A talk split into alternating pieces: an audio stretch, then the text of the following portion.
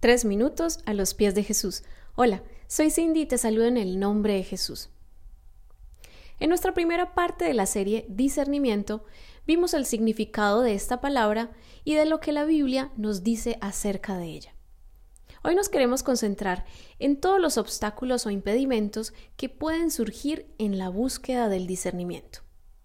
El primero de estos obstáculos es la obstinación. Básicamente consiste en aferrarse contra todo argumento y razón a lo que se piensa o se quiere hacer. Esta actitud es tan peligrosa que se cuenta de un rey que perdió todo a causa de ella. Se trata del rey Saúl, quien al ser confrontado por su obstinación recibió de parte de Dios la siguiente sentencia.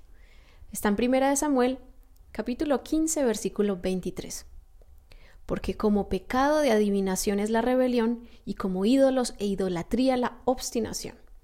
Por cuanto tú desechaste la palabra de Jehová, Él también te ha desechado para que no seas rey. Una sentencia bastante fuerte, ¿verdad? El segundo obstáculo es el egocentrismo. Este se manifiesta en la pretensión de que todas las situaciones y personas giren en torno a una persona, lo cual definitivamente carece de sentido, además de ser imposible. Aún así son muchos quienes intentan vivir de esa manera.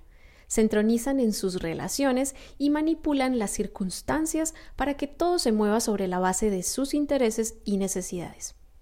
Sin embargo, las personas egocéntricas olvidan dos cosas. Primero, que los demás se cansan de ser bufones de su corte, o sea, de girar alrededor de sus deseos y caprichos. Y lo segundo, que no es necesario actuar en forma egocéntrica, ya que Dios ha prometido hacer que todas las cosas cooperen a favor de los que le aman, tal como nos dice Romanos 8:28. El tercer obstáculo es la actitud de contienda. Este es un gran estorbo para alcanzar discernimiento. Te preguntarás por qué. Pues porque la persona contenciosa no escucha a nadie y en muchos casos reacciona más bien con pleito o enojo a lo que puede ser para su bienestar. Además, la persona con inclinación a la contienda es poco reflexiva, no logra aprender de lo que ve o le acontece. La contienda entonces bloquea los sentidos, entorpece la conciencia y priva del discernimiento necesario para vivir. ¿Y tú tienes alguno de estos dos obstáculos en tu vida para alcanzar el discernimiento? Puedes enviarnos tu testimonio u opinión. Y puedes visitarnos en iglesialatina.com.